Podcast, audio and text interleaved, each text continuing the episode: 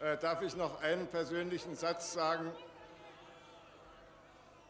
Wenn in der nächsten Woche die Regierung zurücktreten sollte, darf auf Demonstrationen getanzt werden. Playspotting.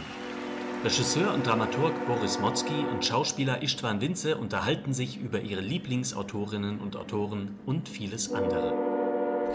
Herzlich willkommen zur, jetzt so eine Fanfare, ta -ta -ta -ta -ta -ta -ta, Jubiläumsfolge, 20. Folge Playspotting, auch schon seit über einem Jahr. Heute vor einem Jahr haben wir die zweite Folge damals aufgenommen, den Dürrenmatt.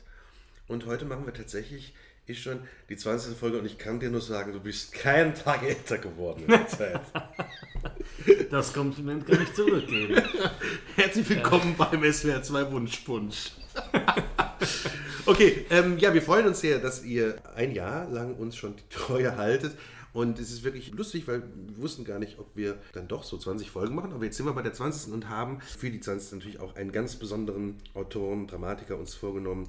Wie immer, schon, du sagst, um wen es geht. Wir haben uns für heute ausgesucht den Dramatiker und Aphoristen und Talkshow-Gast Heiner Müller. Heiner Müller, wirklich ein, eine irrsinnig faszinierende Persönlichkeit, Theatermacher im besten ja. Sinne, weil äh, natürlich äh, Schriftsteller, Dramatiker, Lyriker, Dramaturg, Dramaturg auch wieder aus das Talkshow-Gast finde ich auch super, weil er wirklich auch ähm, ja. eine ganz besondere Qualität äh, in seinen Interviews hatte. Mhm. Also auch, auch die Selbstinszenierung, wie er sich dargestellt hat. Ja und aber auch damit gespielt hat, mit einem, äh, einem Bild, was dann so ne, vom, vom Künstler in den Medien herrschte, äh, immer abgelichtet äh, gerne, ne, mit Sonnenbrille, Zigarre rauchen, ja, Whisky trinkend. Also schon so ein bisschen so Künstlerklischees erfüllend, auch liebend, aber auch damit spielend, ironisch. Seine Interviewtexte sind ja auch immer Literatur. Ja. Und ich bin immer noch dabei, seine, seine Autobiografie zu lesen, die natürlich auch Dichtung und Wahrheit äh, mhm. äh, im besten Sinn ist. Und das ist auch äh, so halbwegs interviewmäßig. Also er kriegt da immer so Impulsfragen und erzählt dann meistens irgendwas anderes. Aber es ist hochinteressant, also was er erlebt hat. Man weiß nicht so richtig, was er wirklich davon erlebt hat, was davon auch konstruiert ist. Aber das macht es ja nur noch umso interessanter. Diese Kunst des Interviews äh, ist ja auch so eine teilweise dann wieder mal ein bisschen verloren gegangene Kunst also sowohl von Interviewfragen stellen, als auch von äh, wie, wie antworte ich. Wie geht man damit um? Wie geht ne? man damit um ja, und ja, gebe nicht nur eine, eine einsilbige oder faktenerfüllende Antwort, sondern wie du es gerade beschreibst bei Müller. Das ist ja, das kennt man eigentlich heute nur noch von Harald Schmidt, der ja wirklich auch die, die Interviews nochmal zu einer eigenen Kunstform erhoben hat und ganz gern widersprüchliche Antworten gibt, ganz gern natürlich provokative oder ganz nichtige Antworten. Ähm, jetzt habe ich gerade im SZ-Magazin ein wunderbares Interview mit Gerhard Polt zum 80. Geburtstag gelesen mit dem großen Satz, man sollte vital resignieren. Und das ist wirklich ein wunderbarer Satz. Der Satz könnte auch ein bisschen zu Heiner Müller passen, finde ich. Mhm. Vitale Resignation, weil er war natürlich äh, irgendwie kulturpessimistisch geprägt und Absolut. gleichzeitig mit einem irrsinnigen ähm, auch Humor im Umgang damit immer ja. wiederum. Ja, ja genau, ähm, einen, einen, schwarzen Humor. Ja. Er hat ja auch immer, viele Menschen haben ja auch Angst vor den Stücken am, am Theater, weil sie eben immer als sehr schwer und sehr im gewissen Sinne irgendwie pathetisch und in Stein gemeißelt und so gelten, weil es immer so Riesenthemen sind und, und deutsche Geschichte und sonst was da immer drin steckt. Aber es ist auch immer eben ein, eine Selbstironie dabei und, und auch ein, wie du sagst, ein großer Humor, den man manchmal auch ein bisschen rausarbeiten muss, aber der eigentlich immer drin steckt ich versteige mich zu der Metapher, es sind wirklich so Bergwerke, die man äh, abarbeiten muss, also ja. weil sie, also weil sie so gewichtig sind und auch schwierig und erstmal komplex daherkommen. Also sie sind, sie sind total komplex, aber das Interessante ist, je mehr man sich damit beschäftigt, wie du sagst, was man alles da raus destillieren kann und dann darin findet und dann doch teilweise verstehen kann oder auch bewusst gar nicht verstehen muss. Hm. Das ist hochspannend, ähm, gibt bestimmt zugänglichere Texte und hm. äh, äh, schwierigere Texte gibt auch immer, also er ist auch jemand, bei Brecht ja auch so, ist ja so ein bisschen auch ein Brecht-Schüler, hm, könnte man ja, sagen. Ja. Oder eine Weiterführung von Brecht. Äh, er ist ja wirklich auch ein Zitatgott. Ne? Also mhm. es gibt solche Absolut. Aussprüche, zum Beispiel, Optimismus ist nur ein Mangel an Informationen. Ja.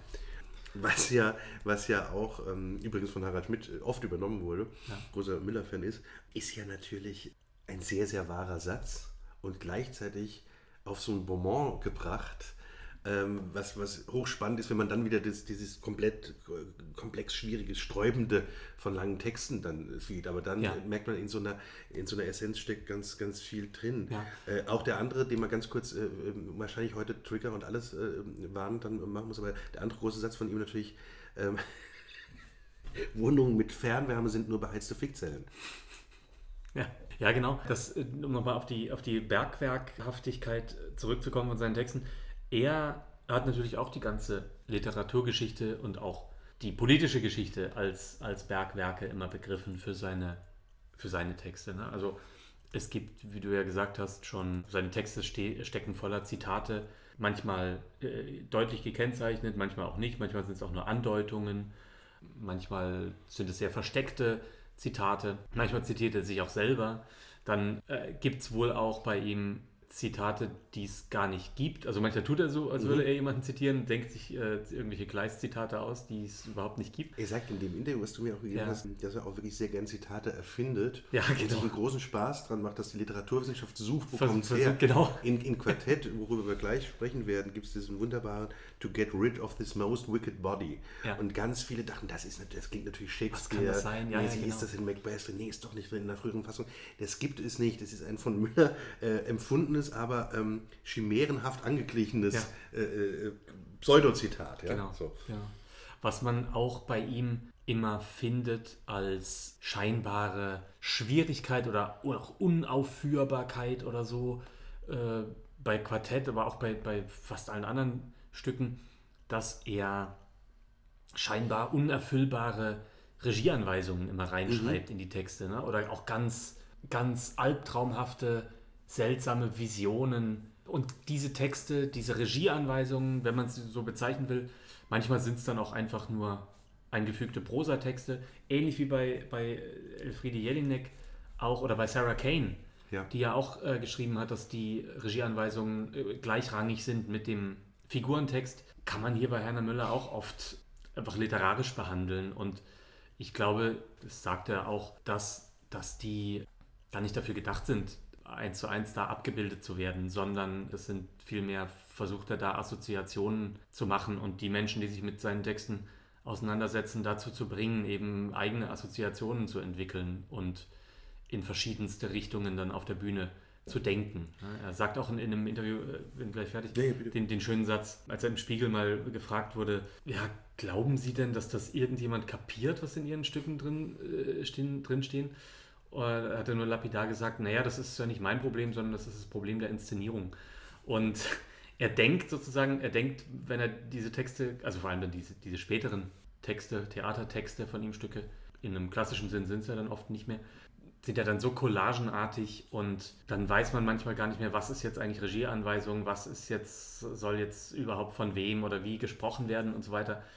Das sind eben, wie du sagst, Bergwerke auch für die Menschen, die sich dann, die das äh, auf die Bühne bringen und die dann damit eben so frei auch umgehen sollen, glaube ich, im besten Sinne, wie Müller das mit, mit eben den Autoren, Autorinnen gemacht hat, mit die er da in seinen Stücken zitiert und mit den Gedanken und Assoziationsketten. Genau dazu vielleicht ergänzend, ähm, hat auch was mit äh, äh, bisschen zu tun, dass der Textkorpus, wenn man so ein bisschen ähm, wissenschaftlich betrachtet, der Textkorpus bei Müller immer ähm, interessant ist. Also auch wie ist der Text gesetzt? Ja.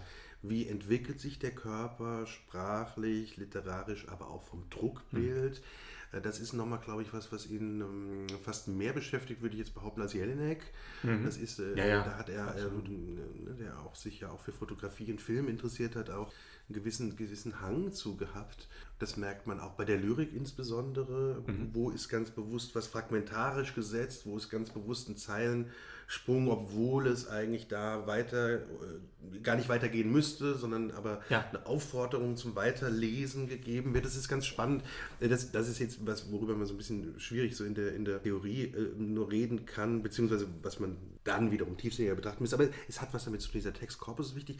Und gleichzeitig, und das ist lustig, was du auch sagst, ist ja die Aussage, das muss die Inszenierung machen, zeugt natürlich auch daher, dass er auch ein Theaterpraktiker Ja. Nicht Pragmatiker, aber ein Praktiker war. Absolut. Er hat ja wirklich auch viel Regie geführt, er hat als Dramaturg gearbeitet, er war in diesem legendären, kurzfristigen, wir haben vorhin schon im Vorgespräch drüber geredet, äh, Direktorium mit Zadek und ist ja mit Zadek komplett aneinander geraten, hat diese tolle Stelle. Am Berliner Ensemble. Am Berliner Ensemble hat diese tolle Stelle, wir hatten es doch vorhin, ne? mit, mit Ajax zum Beispiel, auch ein, äh, ja. interessantes Stück von ihm, wo er dann sagt, äh, eine Laufschrift am Kurfürstendamm verkündet der Welt, Peter Zadek zeigt Berlin seine Zähne, beware of dentists, möchte man ihm sagen. Genau. Also er hat da, darin gearbeitet und vielleicht noch eine, eine Sache dazu auch, als Regisseur war er interessanterweise jemand, der ja sehr zugänglich inszeniert hat. Die Inszenierung, ja. der aufhaltsame Aufstieg des Arturo Ui, glaube ich, für Theaterleute eine der wichtigsten Inszenierungen der letzten 30, 40 Jahre. Bis letztes Jahr lief. Die bis, ne? Ja, die wirklich ja. fast 30 Jahre lang lief. Ja. Martin Wuttke ist mit dieser Darstellung zu Recht äh, legendär geworden. Ja. Ähm, eine Inszenierung mit dem wunderbaren Song The Night Chicago Died von Paper Lace, der da wirklich mantrahaft äh, äh, Ohrwurmqualität sowieso hat, aber auch, auch das Ganze wirklich als ein, als ein Gangsterfilm zeichnet. Also das, ja. hat, das ist überhaupt kein trockener Brecht und kein intellektualisierter Müller, sondern man sieht eigentlich einen Film, da könnte auch Humphrey Bogart mitspielen. Das ist ein, ein Film noir geworden, diese Inszenierung. Mhm. Macht irrsinnig viel Spaß. Ja. Erzählt trotzdem was. Aber das ist, das, das, also diese Widersprüchlichkeit im ja. Charakter, das ist das Interessante. Ähm, haben wir vorhin auch kurz äh, darüber geredet, dass auch Heiner Müller gerne mal bei einer Pressekonferenz einen sehr zotigen Witz erzählt hat. Mhm. Das gehörte auch zu ihm. Immer wieder die Verwirrung, der Überraschungsmoment. Genau, auch, wir haben gerade noch mal reingeguckt, es gibt auf der Website von Elfriede Jelinek ein Interview, was sie mal mit ihm geführt hat, in den 80ern, glaube ich noch, wo er sich dann auch äh, so aus unangenehmen Fragen herauswindet, indem er auch dann irgendwie zotige Witze erzählt. Und das gehört natürlich auch mit zu dieser äh, Persona, die er da irgendwie die er entwickelt hat. Ja.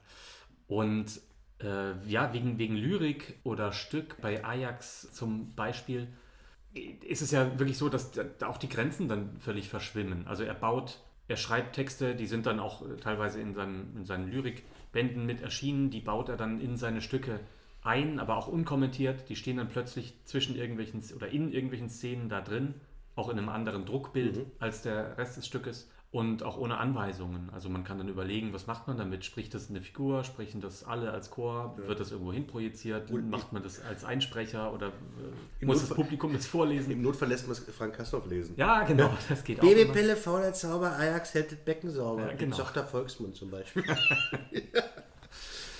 ja, er ist natürlich, wie du es beschrieben hast gerade, wunderbar, eigentlich ein ganz früher Vertreter von Postmoderne und Postdramatik. Mhm ähm, eigentlich sogar fast avant la lettre, wie wir gerne sagen. weil, weil er schon äh, in den 50ern, äh, auch ein ganz frühes Stück, was ich gar nicht wirklich kenne, äh, sondern nur darüber gelesen habe, die Umsiedlerin nach einem Text von Anna Segers. Ja. Ähm, was ja auch ne, politisch äh, immer wieder dann für Aufruhr gesorgt hat. Also das muss man ja auch mal beschreiben.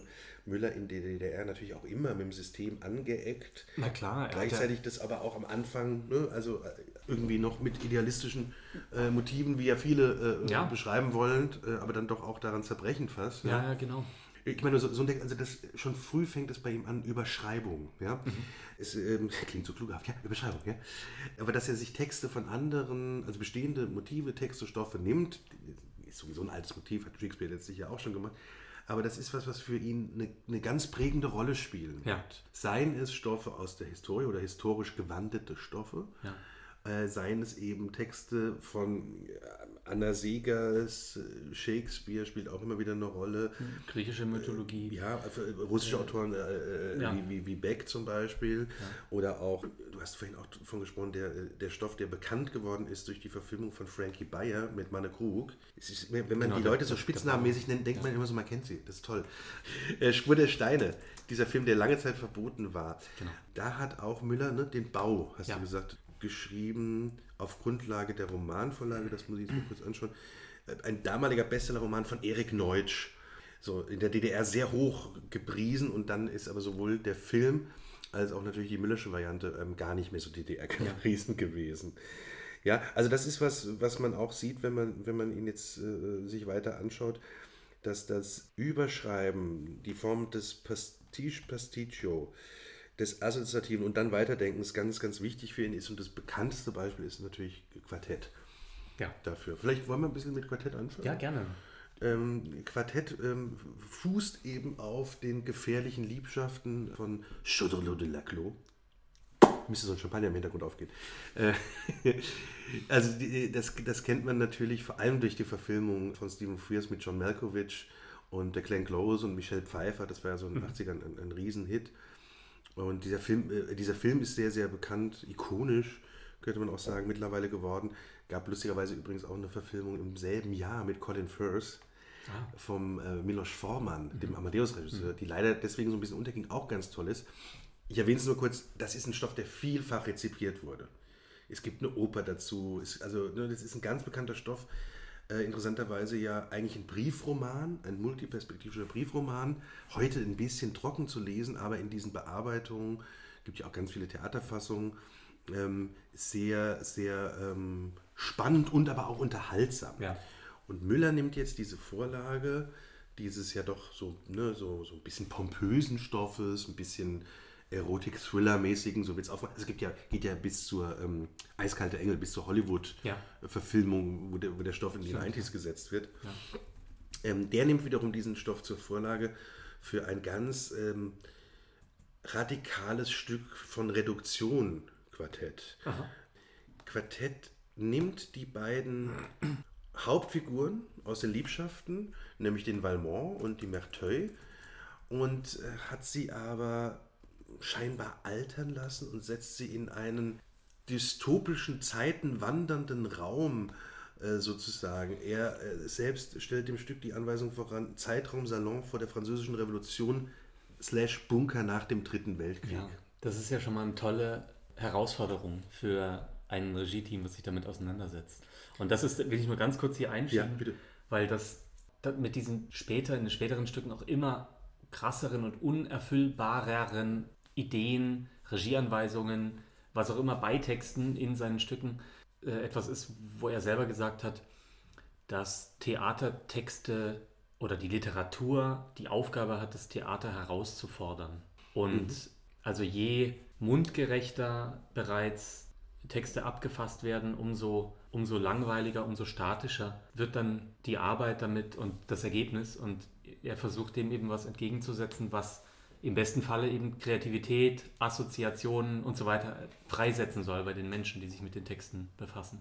Da, da ist er so im Brecht-Sinne, äh, jemand, ja. der, der das Brechtsche ne, im epischen Theater verankert hat, der den Zustand zum selbstständigen, kritischen, analytischen Denken, Reflektieren, Bewegen, der das nochmal mehr, noch mehr fordert, weil er das ja. schon, das ist ganz interessant, weil es nicht nur beim Rezipienten fordert, sondern davor schon beim Produzenten. Genau. Das ist, was bei Brecht nicht so schwierig erstmal ist. Da setzt man sich auch damit auseinander, aber mhm. die Texte sind natürlich zugänglicher, lehrstückhafter. Und bei Müller ist es so, du musst wirklich, also ich, ich habe nur eine Erfahrung eben mit Quartett, aber es ist wirklich das Maß an Vorbereitung, was ja bei jedem anders gelagert, aber doch immer eine ein beträchtliche Zeit einnehmen muss, um sich mit Theaterstücken zu beschäftigen, um sich eine Konzeption zu überlegen. Ja. Das ist, das ne, ist ja ganz basal. Aber das ist bei Müller wirklich nochmal ein anderes. Ja, also, das, das, ja. das ist nicht, bei ihm hängt es, glaube ich, auch einfach mit dieser, mit dieser DDR-Erfahrung zusammen, dass er, er hat ja auch immer gesagt, er versucht gar nicht irgendwie moralisch oder, oder irgendwie besonders politisch zu sein, sondern er versucht einfach Zustände zu beschreiben und das ist ihm natürlich dann da auf die Füße gefallen mit dieser Umsiedlerin, wo er eben alles also sowohl die nicht aufgearbeitete deutsche Vergangenheit als auch die Gräueltaten der Roten Armee zum Beispiel in Deutschland, was man ja auch weder im Westen noch im Osten sowieso nicht irgendwie thematisiert hat, mit einfließen lässt. Und äh, dann natürlich auch die Probleme der, dieser sozialistischen Mangelwirtschaft, die eben da schon ganz im Anfang im Kleinen scheitert an, an Vetternwirtschaft, Korruption, äh, Gier, also all das, was, was der Sozialismus ja behauptet, äh, den Menschen auszutreiben, was aber irgendwie nicht funktioniert. Und das hat ihn dann als Schriftsteller das Genick gebrochen. Er durfte dann eben zehn Jahre nicht schreiben und hat dann angefangen, auch diese neuen Konzepte fürs Theater zu entwickeln, hat dann auch eben sehr viel Lyrik geschrieben in dieser Zeit. Quartett ist ja dann in der Zeit danach entstanden, also nach dieser ersten genau. Phase, glaube ich. Ne, wo er ja, ja, 1980, also, genau. gar nicht, also gar nicht so früh im, im Werk verankert, ja, ja, ja, ja der genau. zweite, Beginn der zweiten Phase, wenn man so will. Ja. Was du auch gesagt hast, gerade nochmal, äh, finde ich wichtig, Walter Benjamin hat äh, über das epische Theater gesagt, es entdeckt Zustände. Mhm. Und beim, beim Müller kann man sagen, der fordert dich auf, diese Zustände rauszufinden. Mhm. Also sie sind nochmal, sie sind alle da, aber die Zusammenhänge sind nochmal mehr ähm, Aufforderung des Machenden wie Sehenden, ähm, diese Verbindungen auch zu erfassen. Also das ist wirklich, man ist wirklich, wirklich sehr gefordert. Ja, genau. Man Ähm, ist auch noch mal mehr als bei Brecht, glaube Ja, ich, gefordert, ja. Sachen selber zu hinterfragen. Also Ja. jetzt Brecht sagt ja immer relativ deutlich, wie wir alle wissen, was sein Standpunkt ist ne? und äh, was der Zuschauer sozusagen denken soll.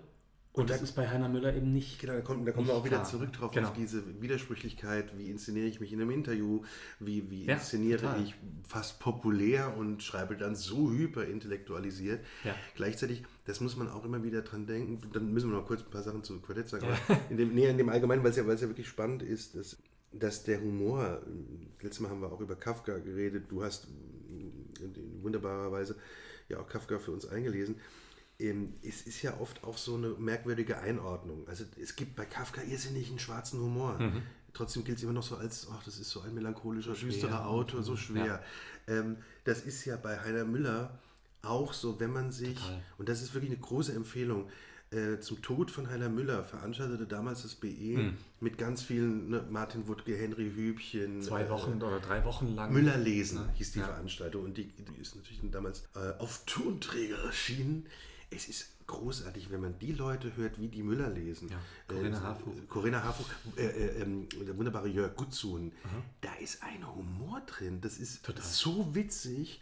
Das schmeckt Team natürlich auch. Ja. Äh, und das schmeckt denen so. Und man, also das war, muss ich auch sagen, mein für mich damals so die, die geknackte Nuss, als ich das gehört habe. Weil ich äh, in der Vorbereitung zu Quartett, was ich, was ich da an Landungsbrücken mal gemacht habe, vor auch schon wieder zehn Jahren, und ich machte davor mit den beiden Schauspielern Reigen. Und es war ne, leicht und, und lustvoll. Und, und wir suchten so eine Nachfolgegeschichte. Was kann man auch wieder mit zwei Leuten machen? Ja. Und ich stieß, stieß dann irgendwie auf Quartett und tat mir aber sehr, sehr schwer damit, auch in der Vorbereitung. Und dann gab mir äh, Christian diese, diese Aufnahme Müller lesen. Und da dachte ich, ja, nein, jetzt äh, checkt man es. Es ist wirklich auch witzig zu nehmen, Ja. die Tiefe nicht vergessen. Und das andere ist, das ist auch ein ganz guter Punkt, man muss es selbst lernen, sich, sich davon zu verabschieden, dass man da alles verstehen könnte. Das hat was damit zu tun, dass es auch teilweise, wie ihr selbst sagt, das ist ein erfundenes Zitat, das sagt gar nicht mehr als oder Genau. das ist genau deshalb da. Und gleichzeitig gibt es Sachen, die kann man natürlich über wissenschaftliche Quellen sich anlesen, sich verstehen, über historische Sachen, wie du es gerade auch, sieht das natürlich auch über die, über die Sozialisation in, in, in dem Staat DDR. Und dann gibt es Sachen, die muss man assoziativ Genau. für sich finden. Total. Und die Ja. müssen ja auch nicht, Ja. gar nicht unbedingt auf eine, eine Lesart, die irgendwie allgemeingültig ist, hinaus oder so, sondern dann individuell einfach äh, unterschiedlich. Ne? Ich muss dann sagen, hat mir, hat mir das, die Proben zum, zum Quartett haben mir dann irrsinnige Freude bereitet, weil es eben so war, dass man immer wieder was neu rausgefunden hat. Und ich weiß, wir haben da an, es ist ja kein langes Stück eigentlich. Ja. Ich glaube auch damals unsere Inszenierungen vielleicht so, vielleicht eine Stunde oder so. Ja. Ja. Und es war damals eine Kritik, lüsternes Schattenboxen. Sie hat es dem jungen Regisseur angetan, die literarische Hocherotik. Das ist ja lustig. Ähm, nee, es war für uns ähm, wirklich toll, weil ich weiß noch, dass wir an Szenen uns so dermaßen die Zähne ausbissen, Ja. dass wir wirklich, was man ja nicht, nicht immer machen will, was man dann äh, wirklich so gesagt hat, nee, wir müssen jetzt Stopp machen, obwohl wir gar nicht viel Zeit haben. Wir müssen Stopp machen, wir müssen alle nach Hause gehen Ja. und mal überlegen und, und auch diese Hilflosigkeit, äh, sich der wirklich stellen ähm, oder fliehen. Und das Lustige ist, dass man dann, weiß ich noch, aber den Fall hatte, dass wir plötzlich zum Schluss unsere Wege gefunden haben, Ja. wie es dann so ist. Und dann waren dies, war das so fest, HP2 war so fest, dass ich sehr lange überlegte, was macht man. Und dann haben wir die Generalprobe ausfallen lassen. wir gesagt, wir dürfen es nicht noch fester ziehen, Ja. dann ist alles von dem Finden und Cool. Suchen weg. Ja. Und es hat, hat irgendwie damals für uns, glaube ich, ganz, ganz gut funktioniert. Und, und der andere Kniff war, und das ist das, was du auch sagst mit assoziativen Text und wie geht er auch mit seinem Material selbst um, wo zitiert er sich, wo taucht es in der Lyrik auf. Wir haben eben dieses wunderbare Herzstück äh, dem Ganzen vorangestellt. Und sollen wir das einmal vielleicht doch lesen, oder? Hm, gerne. Wir, äh, lass uns das mal kurz lesen, weil das ist auch so was, äh, wo man, wo man Müller in beide Seiten bestenfalls fast populär wie zynisch äh, begreifen kann. Äh, liest du eins? Also Herzstück. Darf ich Ihnen mein Herz zu Füßen legen? wenn Sie mir meinen Fußboden nicht schmutzig machen. Mein Herz ist rein. Hm, Das werden wir ja sehen. Ich kriege es nicht heraus. Äh, wollen Sie, dass ich Ihnen helfe? Wenn es Ihnen nichts ausmacht. Ist mir ein Vergnügen. Ich kriege es auch nicht heraus. Ich werde es Ihnen herausoperieren. Wozu habe ich ein Taschenmesser? Das werden wir gleich haben. Arbeiten und nicht verzweifeln. So, das hätten wir. Aber das ist ja ein Ziegelstein. Ihr Herz ist ein Ziegelstein? Aber es schlägt nur für Sie. Ja, wund wunderbar. Vielfach zitiert. Der Legende nach hat Müller es auf einen Bierdeckel im Schauspielhaus Bochum beschrieben. Kann gut sein. Was natürlich auch charmant ist, kann aber auch natürlich wieder nur eine Mythenbildung sein. Ja. Aber äh, ich weiß noch, dass das uns auch so einen Weg geebnet hat, irg- irgendwie leichter reinzukommen. Und ich will jetzt gar nicht weiter von dieser Inszenierung reden, aber es hat, hat äh, damals großen Spaß bereitet. Wir haben die so ein bisschen als Wiedergängerfiguren von äh, Jane Birkin und Serge Gainsbourg gemacht. Also so ein bisschen 70er Jahre Dekadenz. Das Tolle an dem Stück ist, wie gesagt, die Antagonisten, Merteuil, Valmont, die bleiben übrig und die müssen anscheinend seit Jahrhunderten ihren Krieg, ihren Geschlechterkrieg, ihre in- intrigante Art miteinander weiter ausfechten. Zwei, zwei unsterbliche Vampire ja. oder so, ne? Ja, und so, so hat es auch Müller selbst übrigens am BE mit Marianne Hoppe und Martin Wuttke inszeniert. Damals also riesen Altersgefälle natürlich, Hoppe kurz vor ihrem, kurz vor ihrem Tod schon und äh, Wuttke ja noch recht jung. Und es ist auch was, was äh, übrigens auch Neuenfels in der Josefstadt nochmal mit Helmut Lohner gemacht hat. Ähm, auch schon im, im hohen, hochbetagten Alter sozusagen. Ähm, und, und, und der Drissener. Ja, und das ist es eigentlich, dieses, diese, diese Raubtiere, schreibt er irgendwann, wie zwei Raubtiere im Käfig, die sich Ja. da belauern und die, die aber in dieser symbiotischen, furchtbaren symbiotischen, sadomasochistischen Verbindung stehen und die nicht kappen können. Und das Interessante, und das, das vielleicht noch dazu, im Gegensatz zu Liebschaften, was ja schon natürlich immer die, diese Erotik und diese, äh, diesen erotischen Thrill äh, sehr auch ausstellt, äh, damit auch spielt. Hier geht es nicht wirklich um, um äh, Sex oder Liebe, sondern es geht eigentlich um die Machtstrukturen von Sexualität und Liebe oder einem Phänomen, das da Liebe heißt, in den Sprachstrukturen. Und das ist das Interessante. Also die, die ich glaube, regieanweisungsmäßig fassen die sich nie an, aber es wird immer darüber geredet. Es ist sozusagen, also niedergebrochen würde man sagen, schon verbal erotisch, wie mein Freund äh, von, von uns sagte, aber, aber auch da nicht, nicht, nicht, aus Gründen, nicht aus Gründen des, äh, ja, im Alltag würde man sagen, nicht aus Gründen eines Flirtens, sondern eher wirklich ein gnadenloses, auf das Skelett äh, ausgezogenes Wort suchen, wie man diese, diese Machtstrukturen dieser Thematiken äh, aufzeigen kann. Ja. Mit einem schwarzen Humor, also das, ist, das hat ganz, ganz bösen Humor natürlich drin, aber auch mit ähm, sehr, sehr harten Ende dann.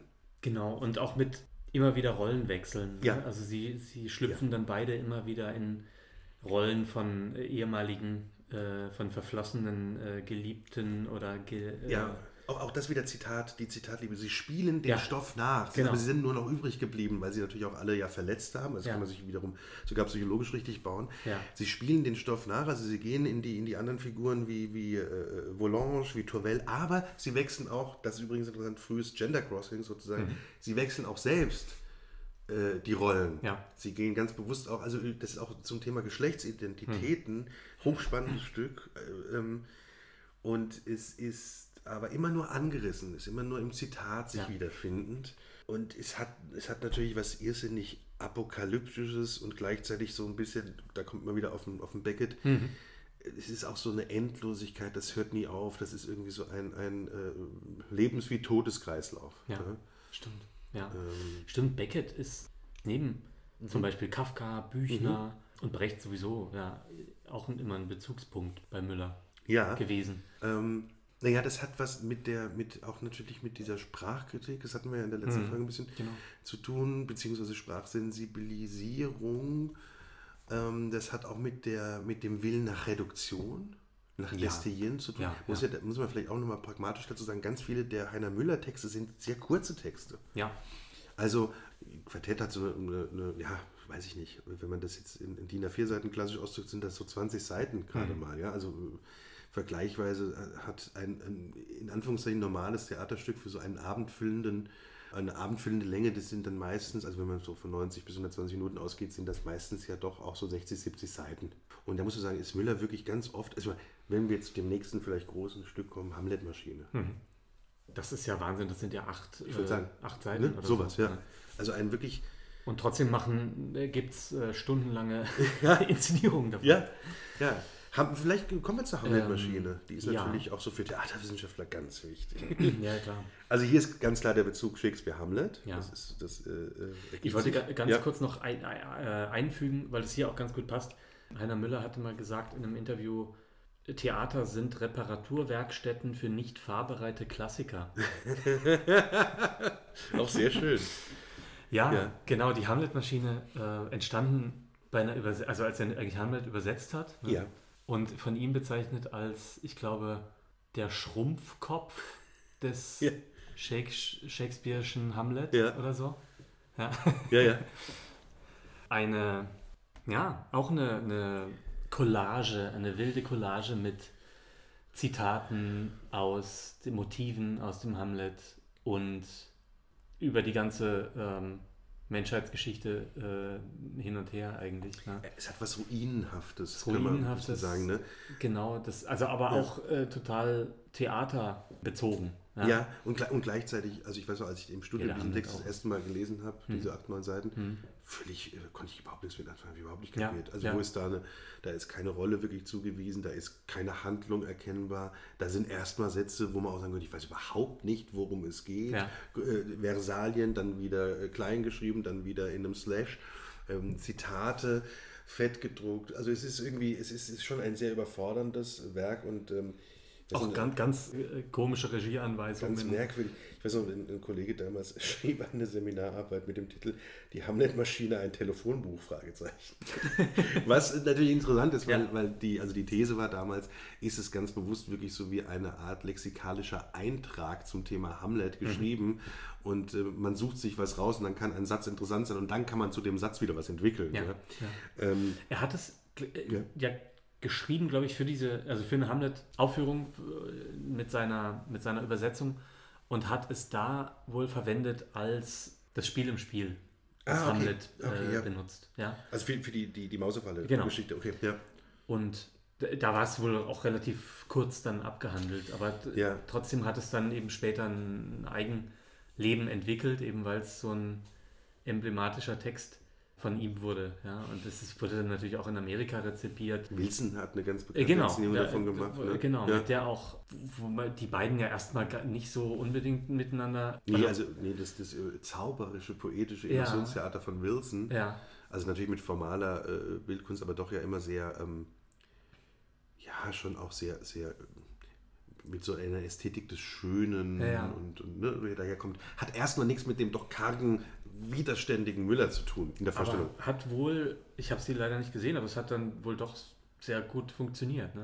Es ist wohl ganz, also ich kenne davon auch nur, nur ein paar Rezensionen, aber es ja. gilt so als eine der prägenden äh, Wilson-Inszenierungen. Ja. Also vielleicht auch, weil, weil, Wilson ja wirklich so, das was Heiner Müller ja auch selber macht oder auch selber einfordert, ganz viel immer über assoziative Sachen auch erzählt und ja. gar nicht unbedingt das abbildet, was da steht, sondern immer noch andere Räume aufmacht. Das ging, glaube ich, da gut zusammen. Ja. Also diese Fünfaktigkeit des Dramas ist hier noch eine Fünfabschnitthaftigkeit ja. sozusagen.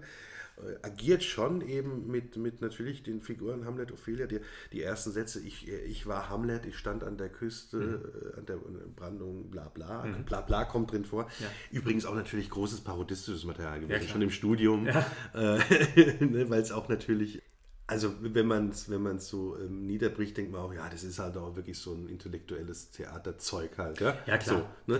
klar. Ähm, aber es ist natürlich ähm, hochspannend, wenn man das, was wir vorhin ja schon besprochen haben, untersucht und äh, es lässt Platz für ganz viele Assoziationen und die Bearbeitung, also auch ganz bekannt ist ja immer noch, glaube ich, diese Bearbeitung mit ähm, einstürzenden Neubauten, mit der Musik mhm. der einstürzenden Neubauten und, ja. und, und Blixer Bargeld, ja. die das mit Müller äh, aufgenommen haben, ja. also als Aufnahme gemacht haben. Ja, es ist, ähm, also ich muss sagen, es ist wirklich ein Text, der, der, also da ist Quartett wirklich ein Boulevardstück dagegen. Mhm. Ja, es ist wirklich, man braucht da ein, ein ähm, mehr als ein Konzept, man braucht wirklich Ideen und man braucht wirklich die Lust, sich ganz, ganz tief einzuarbeiten. Ja, absolut. Man muss äh, eigentlich bei jedem Satz das Lexikon wälzen oder gucken, was könnte er damit meinen, was, was bedeutet das, auf welches historische Ereignis bezieht er sich da. Und äh, wenn man diese Arbeit auf sich nimmt, wird man aber wirklich mit einem reichen, reichen Assoziationsraum äh, belohnt, den man dann auf die Bühne bringen kann, wenn man das will. Äh, wenn man damit überhaupt nichts anfangen kann, dann ja, muss man es natürlich auch nicht lesen. Aber ich würde es trotzdem jedem empfehlen, da mal reinzugucken und zu sehen, ob das vielleicht bei einem, ob da irgendwelche Lampen im Kopf angehen oder nicht. Ja, die Hamlet-Maschine, also es ist, ähm, dadurch sind natürlich auch durch diese Vielseitigkeit der Interpretations- und Assoziationsmöglichkeiten sind natürlich auch diese Inszenierungen irrsinnig unterschiedlich, was ja auch hochspannend ist. Mhm. Also, dass man nicht, ne, wie jetzt bei deinen Klassikern, also Maria Stuart hat man natürlich heute auch schon mit verschiedensten Ansätzen gesehen, aber trotzdem bleibt es ja dann, ne, also es gibt auch sehr viele ähnliche Inszenierungen, sagen wir mal so, ja. im Stadt- und Staatstheaterbetrieb. Das ist bei Müller wirklich anders, ne? also weil die, die Hamlet-Maschine kann eben von einem kurzen Abend, 20 Minuten äh, gehen, bis zu einem Vierstünder. Äh, die kann mit Kabuki-No-Elementen versehen sein, die kann äh, plötzlich aber musikalischere Strukturen bekommen. Also es ist wirklich, es ist ganz toll, es ist alles möglich oder sehr viel möglich mit diesem Text, wenn man dazu Ideen hat. Ja. Wird auch manchmal wird es auch zusammengelegt, natürlich mit anderen Müller-Texten, was sich auch anbietet, ja, also mit, mit dem Bau ja. zum Beispiel. Oder es wurde, wie du schon gesagt hast, ja auch bei ihm selbst, wurde mit, mit dem Shakespeare'schen Hamlet äh, verbunden. Ja. Mm, ich habe es ich hab's nie gesehen, muss ich aber auch sagen. Es hat auch ein bisschen damit zu tun, dass Müller leider immer weniger rezipiert wird, weil, muss man auch einmal erwähnen, doch an den üblichen äh, Stadt, Staatstheatern, jetzt sagen wir Berlin ausgenommen natürlich, mhm es ein bisschen als Kassengift gilt. Mhm. Ja, also ich weiß, Quartett damals bei uns ganz schwach besucht, okay, war aber auch off.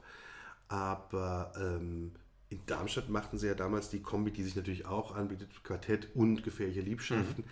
Auch da, glaube ich, also eigentlich gute Idee, aber lief, lief wohl auch sehr schwierig, der Müller. Ähm, und deshalb, äh, die, die, die Texte werden eigentlich entweder lustigerweise international noch gemacht. Ja.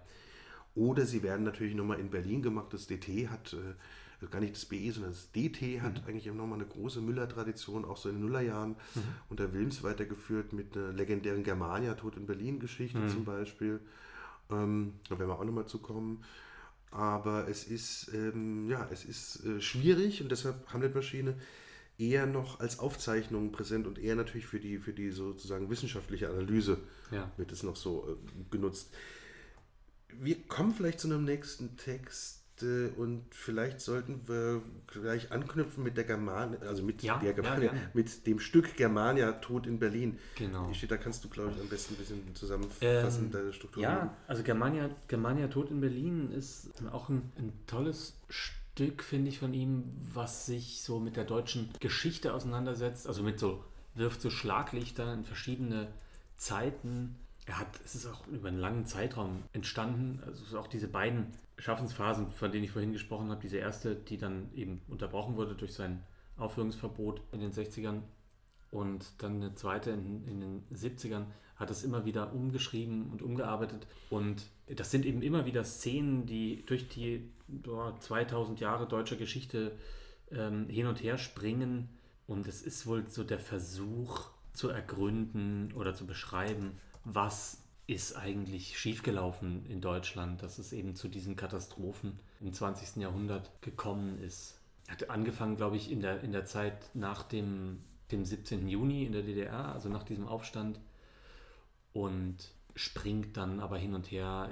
Es geht dann nach Stalingrad, äh, dann geht es wieder äh, zu ähm, in die Römerzeit, also zu Hermann dem Cherusker, dann sind wieder die, die Nibelungen dran äh, bei Etzel, äh, was ja dann auch wieder so eine Stalingrad-Situation ist.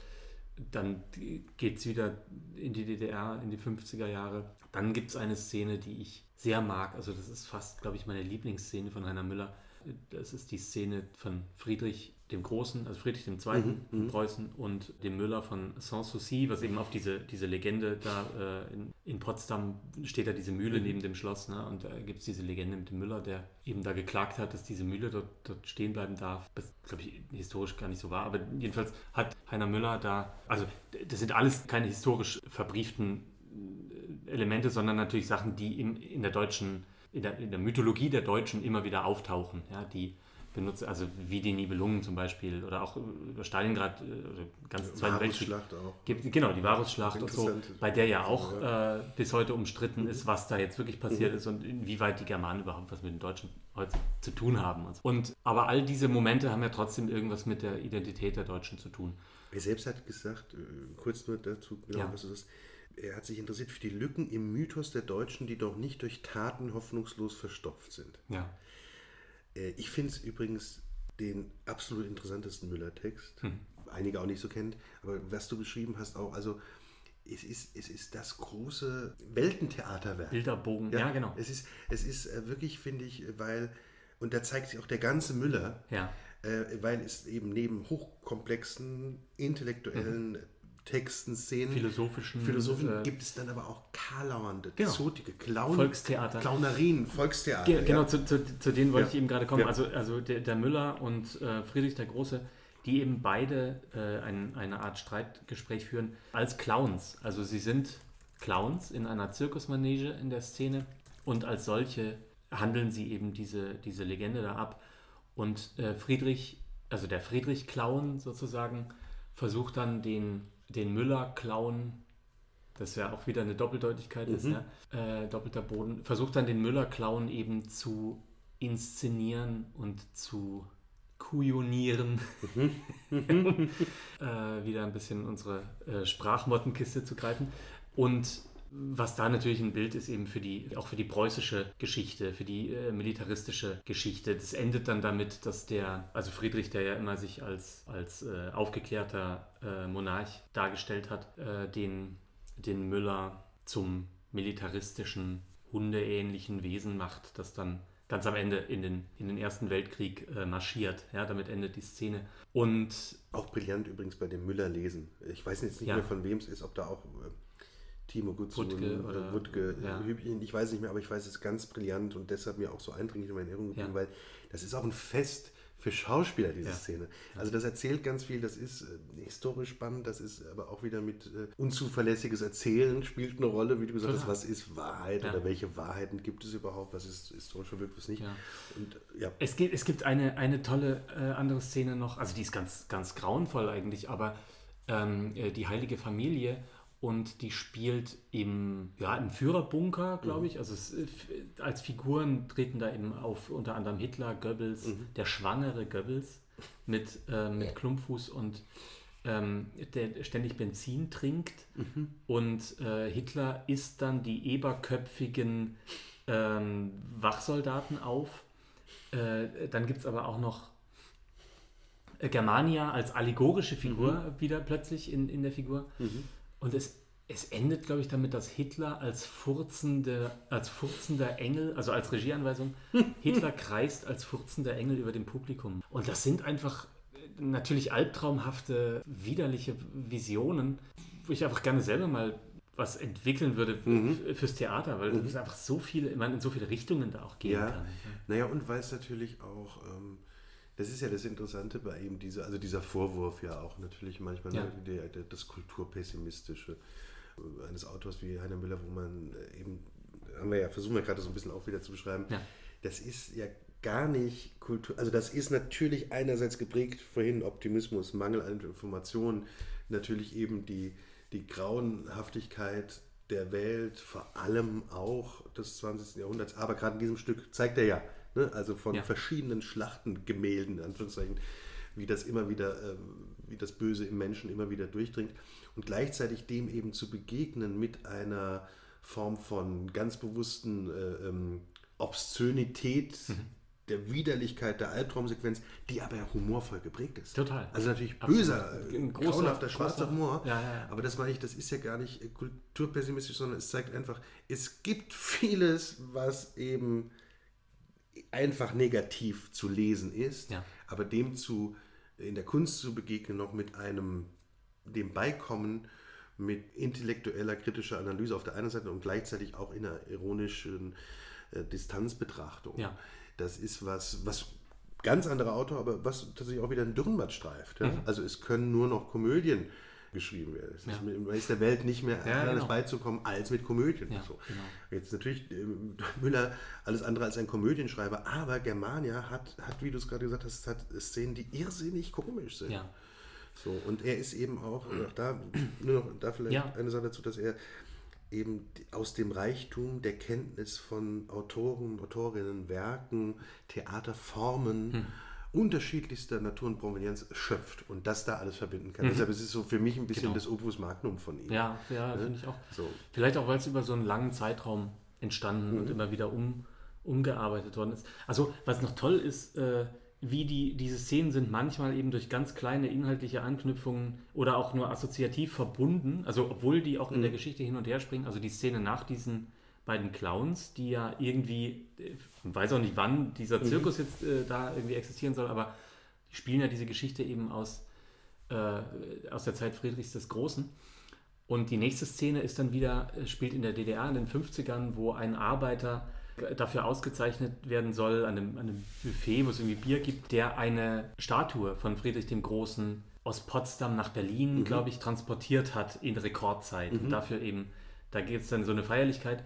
Und da erwacht dann plötzlich diese Friedrich-Figur als Vampir zum Leben und be äh, befällt dann einen äh, Arbeiter, der dort steht. Also auch Ja. völlig, völlig ver verrückte, wirklich Albtraum, albtraumhafte, Ja. ganz, ganz komische Horrorszenen, Ja, die sie auch nicht, da nicht, wieder nicht, auftauchen. nicht scheuend auch mit, mit äh, Elementen des Trivialen Ja, zu spielen. total, ja? genau. also, und wenn man sich auch nochmal anschaut, ich habe es gerade hier bei der Verlagsseite nochmal offen, übersetzt ins Englische, Französische, Italienische, Japanische, Mazedonische, Ja. Niederländische, Spanische, Türkische, ein Weltstück und ein Stück, was versucht, ein bisschen Deutschland, den deutschen Mythos in Anführungszeichen, Genau. zu erklären. Wir, wir wollten es fast machen hier. Mhm. Äh, durch die bekannten pandemischen Umstände musste man sehr viel umplanen, weil ich aber auch, oder nicht nur ich, sondern äh, Kollegen der Meinung gewesen sind, dass, äh, dass es eigentlich wirklich nochmal ein Stück ist.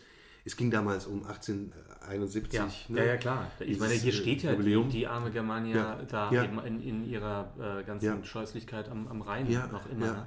Und, und genau da- darum geht es ja um diese Hoffnung, die geschichtsphilosophische Hoffnung vielleicht, dass dieser jahrhundertelange Missbrauch dieser allegorischen Germania-Figur, Ja. die ja für was Kulturelles steht eigentlich, aber die trotzdem meistens eben als waffenstarrende Amazone trotzdem dargestellt wurde, im besten Fall, dass die eben mit, mit dem Zweiten Weltkrieg hoffentlich vorbei ist. Vielleicht zwei Vorbilder, weiß ich aber, aber Sachen, die dazu zu nennen sind. Natürlich hier der Geschichtsbegriff von Walter Benjamin Mhm. über den Engel Absolut, der Geschichte. ja. Ne? Also das bekannte, Taucht immer wieder auf ja, diese bekannten Thesen zu dem Bild Angelus Novus von Paul Klee. Ja. mh, Mit, äh, muss man auch vielleicht einmal kurz zitieren, Mhm. dieses Bild von Paul Klee des Angelus Novus heißt, ein Engel ist darauf dargestellt, der aussieht, als wäre er im Begriff, sich von etwas zu entfernen, worauf er starrt. Seine Augen sind aufgerissen, sein Mund steht offen und seine Flügel sind aufgespannt. So, und dann geht das irgendwann weiter. Ähm, der Engel der Geschichte muss so aussehen. Und ähm, was er damit entwickelt, ist eben ja auch kein, ja, wie soll man sagen, kein geschichtspessimistisches Bild, aber, Conclusio, dieser Engel, er hat das Antlitz der Vergangenheit zugewendet, wo eine Kette von Begebenheiten vor uns erscheint. Da sieht er eine einzige Katastrophe, das ist, da sind wir bei Germania Toten Berlin, Ja. eine einzige Katastrophe, die unablässig Trümmer auf Trümmer häuft und sie ihm vor die Füße schleudert. Zitat Ende. Also, dieser benjaminische äh, Geschichtsbegriff ist natürlich dem Müller sehr eingeschrieben, in, in der Germania-Arbeit vor allem. Ja. In anderen anders wieder. Aber das ist eine Sache, auf die das Stück total rekurriert. Und das andere ist, was du auch gerade wunderbar beschrieben hast, ja mit, mit ähm, von Trash-Elementen zu Clownerien, eben zu wiederum philosophischen Traktaten, da steckt eine Theaterform dahinter, über die wir, glaube ich, auch schon mal ähm, angeteasert jedenfalls gesprochen haben. Das geht natürlich total auf äh, Antonin Artaud zurück. Das Theater und sein Double und das Theater der Grausamkeit. Durch Schocks wecken, äh, aber auch ähm, eben, eben episodisch assoziativ, retardierend sein, bewusst äh, äh, Flickenwerk sein. Brecht hat das auch gekannt und auch ein bisschen genutzt, aber Ja. Müller nutzt es auch noch radikaler. Ja, genau. Ja. genau. Und was mit diesem, äh, nochmal mit dem, mit dem Engel der Geschichte und mit den ähm, eben äh, rückblickenden ähm, äh, Katastrophen, glaube ich, auch zu tun hat und auch mit Müllers Biografie, die ja auch als Kind äh, mit verschiedenen äh, Traumata ähm, er da zu kämpfen hatte, dass er, was jetzt die deutsche Geschichte oder auch diese deutschen Sonderwege oder Irrwege mhm. auch äh, im 20. Jahrhundert vor allem angeht, dass er da immer drauf rekurriert hat, dass man eigentlich, vielen Dank, Wie, man, mittlerweile könnten wir eigentlich für Mineralwasser Werbung machen, Ja, oder? Wir haben es so als Geräusch so oft. Ähm, aber da, nee, äh, ich wollte nur sagen, dass er, dass er eben äh, völlig zu Recht ja sagt, man muss diese, man muss diese Traumata benennen und verarbeiten können, um in irgendeine Art äh, von positiver Zukunft gehen zu können. Und das gilt natürlich sowohl wie äh, individuelle Menschen als auch für, für eine Gesellschaft. Und das äh, ist natürlich was, was sehr Richtiges und Wichtiges. Er hat übrigens, weiß auch nicht, ob das äh, jetzt stimmt oder ob das auch, ob er da einfach dran gestrickt hat, aber er hat behauptet in der Autobiografie, dass er schon, ich glaube mit zwölf oder so, ganz viel Freud gelesen hat. Und das, stimmt, das das wird natürlich irgendwie plausibel, wenn man, äh, oder es klingt plausibel, wenn man sich anguckt, wie viel Traumbilder, Traumverarbeitung, Ja. Albtraum, Unterbewusstes, Unbewusstes da immer wieder mit einfließt in, in seinen Texten. ne? Naja, und, und äh, nochmal noch mal, äh, auch wieder basaler, er hat, äh, man merkt einfach immer diesen irrsinnig belesenen Menschen auch an Total. äh, den Texten. Und äh, der, der, der, der andere, du hast auch vorhin schon zitiert äh, mit einer interessanten Rede ja auch über Müller, der andere, mit dem er auch immer wieder ein bisschen was zu tun hat, ist natürlich das Westmodell, Anführungszeichen, ist Alexander Kluge. In dieser Collagenhaftigkeit, Assoziationshaftigkeit, was Texte, was Material angeht. Also ich glaube, das, das Begriff, der Begriff Material, äh, wir wissen noch mal was zum Medea-Material sagen, verkommenes Ufer wahrscheinlich. Ähm, der Begriff Material, Maschine, also auch die ganz bewusst so ein bisschen diese Werk, äh, werktätigen Begriffe, ähm, die haben viel auch mit der, mit der Arbeit zu tun. Ich würde vorstellen, dass wir noch zu, zu einem Text, noch zu einem ganz großen kommen. Oder wie unser Freund Frankie, ähm, warte mal, ich schau kurz in die Kaffeekanne, äh, Kastorf gern gesagt hat, Jahrhunderttext. Das ist, das ist auch so ein Jahrhunderttext. Rede ist natürlich von der Auftrag, den Frank Kastorf in seinen ähm, knappen pointierten 179 Inszenierungen wahrscheinlich 188 Mal gebraucht hat, verwendet hat. Und äh, wir, wir spielen drauf an, auf diese eine Konzeptionsprobe. Ne? Kastorf, haariger Affe in Köln vor zwei, drei Jahren. Ähm, und er, Vor- Wahrscheinlich inzwischen schon vor zwölf Jahren. Absolut, mindestens. Du hast recht. Ähm, aber er, er, der hat diesen tollen Satz, wo er sagt, naja, mit einem Stück mal schauen, was wir von Wänden, da kommen ja immer Fremdtexte bei mir rein. Und, und im Notfall, dann guckt er zu Marc Rosemann, glaube ich, sagt er, Marc, ne, im Notfall haben wir immer noch Auftrag. Können wir immer nehmen, ist so ein Jahrhunderttext. Und du siehst, wie, wie Hosemann die Klappe runterfällt, der wahrscheinlich nicht schon wieder. aber ähm, es ist natürlich einer der großen großen Heiner Müller Texte, der Auftrag, ähm, gegeben vom Konvent in Paris im Jahre 1798 an drei Männer, äh, der da lautet im Namen der Republik Frankreich auf Jamaika einen Sklavenaufstand gegen die Kolonialherrschaft der englischen Krone zu organisieren. Das ist so die, die Prämisse des Stückes. Natürlich auch hier wieder geht es um ganz andere Sachen, die darin aufgezeigt werden in dieser historischen Verkleidung. Genau. Es ist natürlich dann auch immer wieder gelesen worden als äh, eine geschichtspessimistische Bemerkung auf den Sozialismus, ne, der ja sich längst verrannt hatte in Autoritarismus, in Bürokratie, in Bestechlichkeit und nicht funktionieren. Äh, hier kommen dann eben noch dazu, dass die im, im, im 18. Jahrhundert da diese riesigen Distanzen äh, über, überbrücken mussten, um, um dorthin zu fahren, um dann äh, dort die Nachricht äh, übermittelt zu bekommen, dass äh, die Revolution in Frankreich längst schon wieder von Napoleon über, überrumpelt wurde und es sozusagen diese Republik gar nicht mehr gibt, sondern äh, ja, wir jetzt statt einem, einem König einen, einen, einen Kaiser haben. Hast du, hast du den Auftrag mal gesehen? Ich erinnere mich gerade an eine Inszenierung und suche gerade mal, wo die war. Mm, Ich habe den, das äh, ganze Stück habe ich, äh, habe ich nicht gesehen.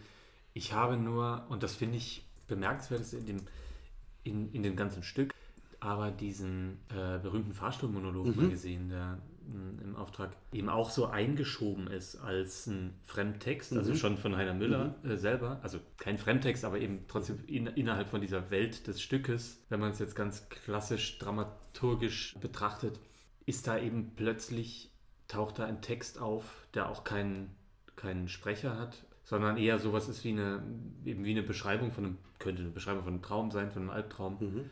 der eine Situation beschreibt von einem Angestellten in einer Firma offenbar, der in einem Fahrstuhl steht auf, der, auf dem Weg zum Chef, wo er irgendwie hin soll und wo er einen, einen Auftrag auch bekommen soll. Und der kommt aber dort nicht an, weil dieser Fahrstuhl dann immer schneller fährt und dann spielen mhm. Raum und Zeit irgendwie verrückt und er hofft die ganze Zeit, dass er dort ankommen wird, aber es funktioniert nicht. Müller zitiert dann auch direkt Kafka, also der, den der kaiserlichen Boten, der auch nicht mehr ankommt. Und äh, jedenfalls ist er dann plötzlich, äh, öffnet sich aber die, die Fahrstuhltür und der, äh, dieser Mensch ist dann plötzlich irgendwo auf dem Land in Südamerika, Peru, glaube ich, oder so. Wo in der dritten Welt auf einer schlammigen Straße, in einem kaputten Dorf, wo irgendwelche zwielichtigen Typen mit Macheten rumstehen und da bricht plötzlich eben eine komplett andere Welt auch dort äh, in diesen ja, in diesen, in diesen Unternehmensalltag ähm, hinein als Albtraum. Dann kommen dort dann auch ganz albtraumhafte Figuren noch äh, auf, diesen, auf diesen Menschen zu. Und das ist, also hat mich aus verschiedenen Gründen fasziniert. Es funktioniert sehr gut, auch äh, eben abgeschlossen als Monolog. Aber es ist auch toll, das eben eingefügt in so ein Stück zu sehen, finde ich, mhm. was mhm. ja ein relativ festes Setting hat und halt diese, vor allem diese drei ähm, Figuren, diese drei Abgesandten, also den ehemaligen Sklaven, dann den eigentlich ehemaligen Sklavenhalter mhm. und äh, den, den ähm, Revolutionär, die dann plötzlich alle eben keinen, nachdem sie es versucht haben am Anfang, aber dann eben erfahren, dass es völlig sinnlos ist, was sie da machen. Ja. Naja, und äh, was du ja gerade beschreibst mit diesem Einschub dieses Fahrstuhlmonologs, auch da wieder dem, das Müllersche Motiv des Zeiten und Orten verbindenden, hm. das überraschende ähm, Orte aufmachen, die man nicht da äh, ähm, vermutet. Also natürlich mhm. wieder auch gegen Erwartungshaltungen gehend. Und, ähm, und auch, auch das, du hast es vorhin eigentlich ja schon gesagt mit Traum, äh, interessanterweise wird er selten als so einer gelesen, aber er ist auch ein surrealer Autor. Mhm. Er kommt ja oft so, so, so karg, ne? wie ja. gesagt, erstmal daher, aber das Maß an Surrealismus, auch an zirzensischer Freude, mhm. äh, dann auch wieder mit Formen zu spielen, das ist auch ein ganz, Ganz groß, ich habe Auftrag einmal als Aufzeichnung gesehen. Da habe ich mich gerade versucht daran zu erinnern. Mhm. Das war eine Inszenierung vom äh, Uli Mühe aus der Berliner Festspiele 2004 mit so einer Starbesetzung. Florian Lukas, Christiane Paul, Herbert Knaub, Udo Samel, ich liebe ihn. Und das war, wenn ich mich richtig erinnere, war sowas, ähm, hat man natürlich jetzt heute oft gesehen, äh, die, die Schauspieler saßen im äh, Zuschauerraum. Mhm. Mit äh, damals auch schon vor Corona, aber mit großen Abständen hm. und hatte aber was, weil du dadurch durch so eine ja, recht schlichte Setzung, aber so eine Hochkonzentration auf Text und Sprechenden jeweils ja. hattest. Ja. Mehr passierte da auch nicht, aber das war eine, fand ich, ganz, ganz kluge Geschichte, das so einzurichten. Natürlich äh, ähm, bei Kastorf, äh, der das ja mehrmals gemacht hat, äh, hat das, hat das wiederum eine Assoziationskette von, von Riesentumult bis philosophischer Hinterfragung. Das ist natürlich äh, spannender, aber so jetzt, wenn man es so mal basal sehen will, da hatte diese Uli Mühe-Inszenierung ähm, wirklich was Interessantes eigentlich äh, geschaffen. Auftrag ist für mich Jahrhunderttext. Er hat ja auch, äh, ja. weil du sagst eben Konzentration auf, auf die Texte, ja. natürlich auch viele tolle ähm, Hörspielbearbeitungen mhm. oder Hörspiele gemacht. Ne? Oder viele von den Texten eignen sich auch oder würden sich super dafür eignen. Ja, ja, ne, also deshalb, deshalb, ich komme immer wieder auf dieses Müller-Lesen. Ich habe richtig Lust, ja. nachher nochmal reinzuhören. Ja, es sind ja irgendwie, ähm, ja, du hast ja gesagt, es war eine Woche lang, das war ich aber ein stundenlanges Tage Material, so. ja, ja. Und ich habe mich vorhin nochmal erinnert, das schon ja. Quartett nee, fällt mir gerade an, Jörg ja. Gutzun und Dagmar Manzel, was ah, großartig ist, die das mit einer, einer äh, äh, Leichtigkeit da machen. Ja. ja. Er muss wohl auch, also abgesehen von, von, von dem Ganzen, was wir schon gesagt haben, von dieser, von diesen Figur oder von dieser Figur, die er entwickelt hat und von seiner Belesenheit, Intellektualität und so. Tatsächlich aber ein sehr angenehmer Kollege oder Regisseur, Dramaturg, Mensch, mit dem man arbeiten konnte, scheint er gewesen zu sein. Mhm. Also sagen irgendwie alle, die ihn, die ihn kannten. Er hat äh, wohl immer, auch wenn er, gerade wenn er Regie geführt hat, äh, sehr dafür gesorgt, dass da so angstfreie Räume entstehen, wo man, weil er gesagt hat, das ist ja Quatsch, also sonst mit Unterdrückung wird man nicht kreativer, sondern da passiert das Gegenteil. Das ist ganz interessant, was du beschreibst, weil Und- das ja durchaus eine Zeit schon ist, Ja. wo es ja das toxisch so viel Absolut. beschrieben, aber wirklich ja viel mehr vorherrscht. Und wenn man, wenn man jetzt so Bilder sieht von Müller, der wie gesagt auch so schon in so Macho-Gesten, ne, Ja, mit ja, der. Zigarre, dem Whisky da so sitzt, könnte man es sich auch anders vorstellen. Ich habe es aber auch gehört von, äh, von Kollegen, die sagten, es war ja jemand, der halt auch wirklich das Leben zum Fest. Ja. Also bei all der Grausamkeit, er hat gesagt, das Leben muss gefeiert werden. Da gibt es den Bericht von einem Gastspiel, wo er mit Kollegen nach Paris fährt und als erstes äh, lädt er irgendwie ins Café de Flore ein, danach ins De Magot und eigentlich wird nur gesoffen, gefressen und geraucht. Und ähm, also eigentlich, also ein Mann für uns. Wie immer. Ja. Ähm, naja, und äh, das hat wohl auch damit zu tun, dass, dass das Berliner Ensemble ihm dann diese Ehre Ja. ähm, zuteil hat werden lassen, weil das, Ja. das gab es ja bei niemand anderem. Und da gab es ja viele tolle Menschen, die, Ja, die äh, da äh, schon gestorben sind jetzt in der Geschichte des, des BE, aber für niemanden hat man da irgendwie zweieinhalb Wochen lang ununterbrochen Texte gelesen. Ich kann mir einen vorstellen, der sich wünscht, aber hoffentlich nicht kriegt. Still! Klaus, liebe Grüße nach Peimannstadt. Ähm, so, pass auf, äh, ich würde vorschlagen, äh, du, äh, Ich würde ganz, ganz kurz noch. bisschen noch was, dass du ähm, was genau. zum, zum ich wollte nur, was ja, ich nicht gut kenne, Genau. sagst. Ja. Wir haben ja schon gesagt, er hat sich ja ganz viel mit, mit griechischer Mythologie auseinandergesetzt. Die taucht wirklich in fast allen Texten auch in der einen oder anderen Weise auf. Danke. Ähm, äh, haben wir, schon, wir haben noch gar nicht gesagt, auch dass er auch ein ganz toller Lyriker war. Ne? Es gibt ja, ähm, oder doch, hast du schon Wir haben mal ange, auch angedeutet. Es Genau. ganz, natürlich, wir Ganz, haben auch ganz mit dem Herzstück haben wir eigentlich auch Ja, ja, genau. Lyrikbeispiele ein bisschen gegeben, aber es gibt Ja. natürlich. Es geht auch aber in alle Richtungen. Ja, ne? ja. Also er hat sowohl Haikus geschrieben, als auch äh, ewig lange ähm, äh, Texte, auch mit, mit ganz vielen Formen. Auch da wieder. Überschreibungen, Überschreibungen auf Blake, Absolut, ja, ja, Überschreibungen genau. auf Shakespeare. Auch, auch auf ähm, Lukrez oder äh, irgendwelche äh, Tacitus und, und sonst was. Ne? Also auch mit Römern Ja. hat er sich, Römer, äh, hat er sich äh, sehr auseinandergesetzt.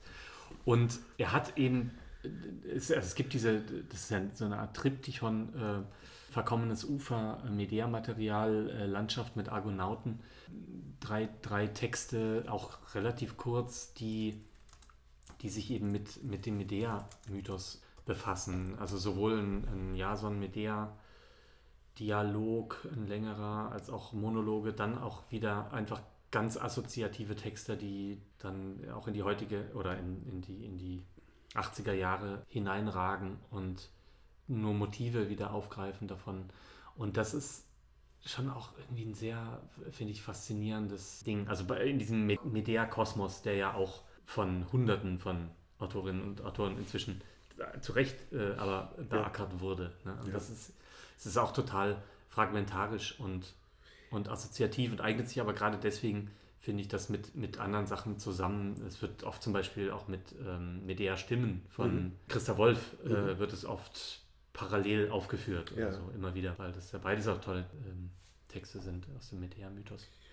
Ja, und, und was du ja, also du hast auch gerade ja wieder gesagt, hier äh, ähm, den, den, den Mythos aufgreifend, aber auch wieder völlig zum eigenen machend. Das Ja. ist das Interessante bei ihm.